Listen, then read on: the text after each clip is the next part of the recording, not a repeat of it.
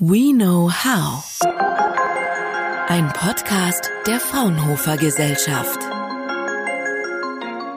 Das Coronavirus und die Krankheit Covid-19 haben in den letzten Wochen unser tägliches Leben massiv verändert.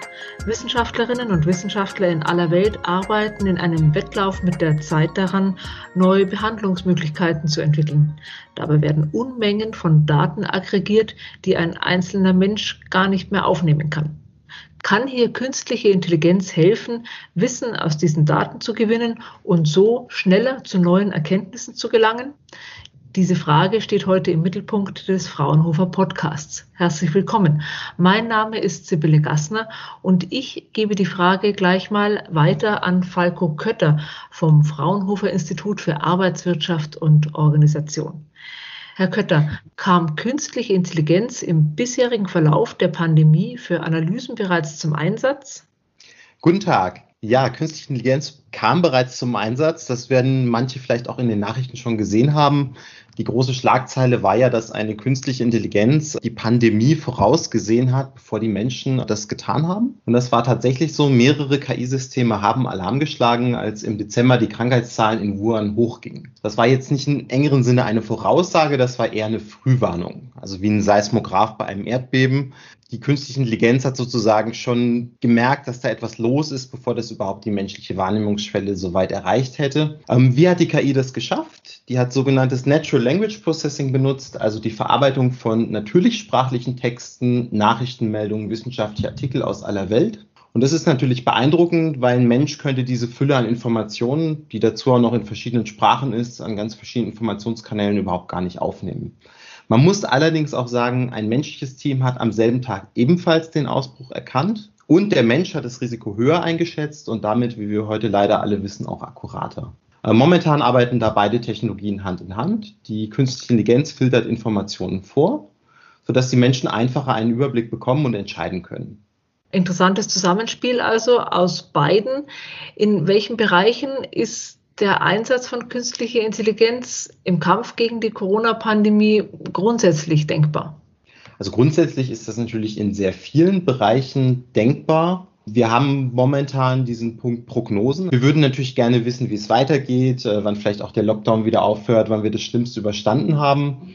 Da gibt es Voraussagemodelle. Da ist momentan die KI allerdings nicht so ganz das Stärkste, weil einfach die Daten fehlen. Das vielleicht so als Grundlage künstliche Intelligenz lernt immer aus vergangenen Daten und versucht damit aktuelle oder zukünftige Daten vorherzusagen. Und bei der Corona-Krise haben wir einfach ein Ereignis, was so in der Form noch nicht da gewesen ist. Ein sogenanntes Black Swan-Ereignis. Und da stößt die künstliche Intelligenz ein bisschen an ihre Grenzen. Also in dem Bereich Prognosen werden tatsächlich momentan eher klassische epidemiologische Ansätze verwendet und die künstliche Intelligenz eher zur Ergänzung.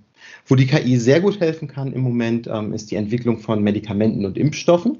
Und zwar beschleunigt die künstliche Intelligenz hier die erste Phase des Prozesses. Also die erste Phase ist immer mögliche Wirkstoffe finden und dann eine Analyse zu machen, chemisch, molekular. Wie könnte dieser Wirkstoff mit dem Virus interagieren? Ist das vielversprechend? Und diese Untersuchung wird tatsächlich durch künstliche Intelligenz und durch Simulation gemacht und verringert dadurch die Zeit für ein Ergebnis dieser ersten Phase um Monate.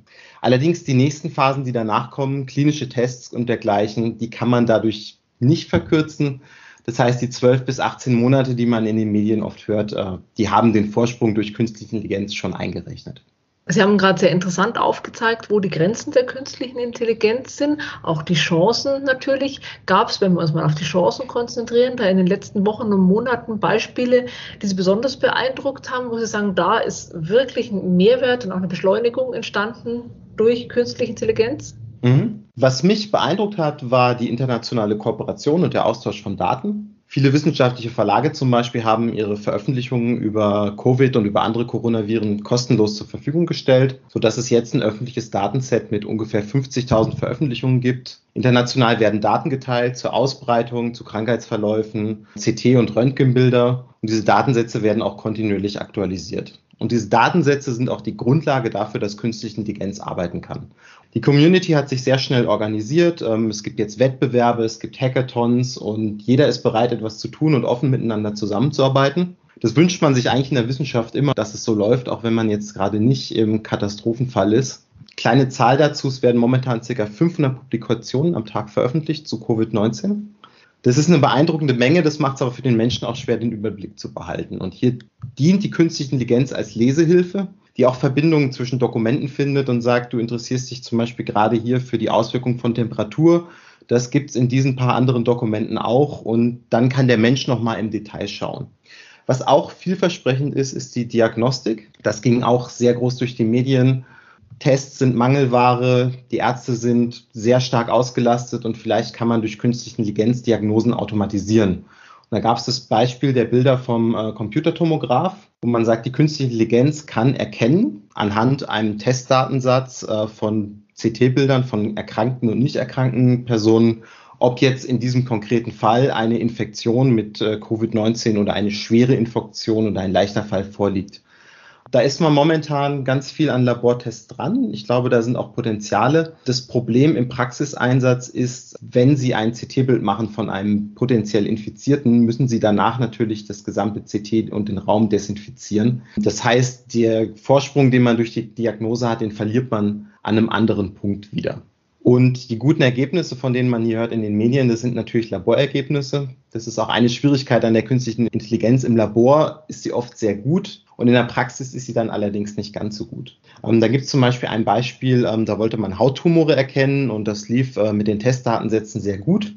In der Praxis dann nicht. Was war passiert? Auf den Testbildern, wo ein Tumor zu erkennen war, war auch immer ein Lineal daneben als Maßstab, um zu sehen, wie groß dieser Tumor ist. Und die Software hat dann gelernt, ja, ein Lineal bedeutet ein Tumor, der ist dann natürlich in der Praxis, ist das Lineal dann natürlich nicht da. Da funktioniert es nicht ganz so gut.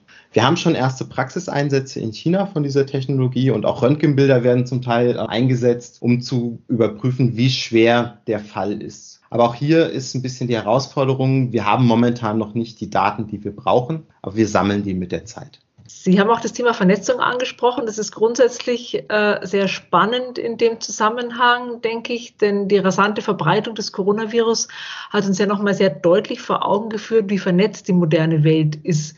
Und um das Virus in den Griff zu kriegen, haben jetzt viele Länder versucht, sich abzuschotten, um die Vernetzung zumindest für eine gewisse Zeit zu verringern, zumindest die im echten Leben. Hemmt denn dieses Vorgehen die Möglichkeiten der künstlichen Intelligenz? Also ich bin der Meinung, das ist kein großes Hemmnis. Wir sind zwar physisch distanziert, aber wir sind digital zusammen. Und ich finde, das hat auch das Teilen von Daten über internationale Grenzen hinweg gezeigt. Wir sind natürlich als ITler privilegiert. Wir können größtenteils von zu Hause arbeiten und selbst wenn wir einen Supercomputer brauchen, auch der im Rechenzentrum ist über das Internet erreichbar. Und das Gute im Bereich künstliche Intelligenz ist tatsächlich, dass viele Verfahren und Software auch öffentlich verfügbar sind. Also da muss man jetzt nicht für hunderttausende Euro Lizenzen bezahlen, sondern diese Sachen sind in der Forschung entstanden, sind frei verfügbar und es wird auch viel international zusammengearbeitet. Es ist natürlich wie in jedem anderen Thema auch, der persönliche Austausch unter Forschern, der ist natürlich besser, als wenn man sich nur digital sieht. Aber es ist jetzt auch nicht so, dass man jeden Tag um die Welt fliegt, um auf internationale Kongresse zu gehen. Das heißt, die fachliche Zusammenarbeit ist eigentlich relativ unberührt. Wenn Vernetzung jetzt aber quasi ein entscheidender Nährboden ist für künstliche Intelligenz, auch im Kampf gegen Corona, ist es etwas, was nur in Anführungszeichen für Wissenschaftlerinnen und Wissenschaftler auf der ganzen Welt gilt oder gibt es auch für interessierte Privatpersonen die Möglichkeit, dieses Netzwerk zu vergrößern und damit auch die Möglichkeiten der künstlichen Intelligenz? Wenn man selber etwas tun möchte und beitragen, das ist möglich. Man kann zum Beispiel über Folding at Home Rechenkapazität spenden. Und wie das Ganze funktioniert ist, man installiert diese Software auf seinem eigenen Computer und der wird dann sozusagen Teil eines verteilten Supercomputers. Man muss aber keine Angst haben. Es ist jetzt nicht so, dass dann alles anfängt zu ruckeln, sondern der Computer wird nur in dem Maße genutzt, wie er gerade vom Nutzer nicht gebraucht wird. Das heißt, wenn ich sowieso gerade den Bildschirmschoner laufen habe, dann wird halt im Hintergrund ähm, diese Rechenkapazität zur Verfügung gestellt. Und was damit gemacht wird, ist, ähm, es werden Proteine des Virus analysiert, also sozusagen gefaltet, weil so ein Protein hat ja eine dreidimensionale Struktur und das ist sehr rechenzeitaufwendig. Und das kann man mit einem einzelnen Rechner nicht lösen, aber wenn alle sich zusammentun auf der Welt und Rechenkapazität spenden, dann wäre das eine Sache, die tatsächlich im Kampf gegen Corona helfen kann. Interessant, werde ich mir demnächst auch gleich mal anschauen. Vielen Dank, an Falco Kötte vom Fraunhofer Institut für Arbeitswirtschaft und Organisation für interessante Einblicke in die Möglichkeiten und Grenzen der künstlichen Intelligenz im Kampf gegen das Coronavirus. Dankeschön. Fraunhofer. We know how.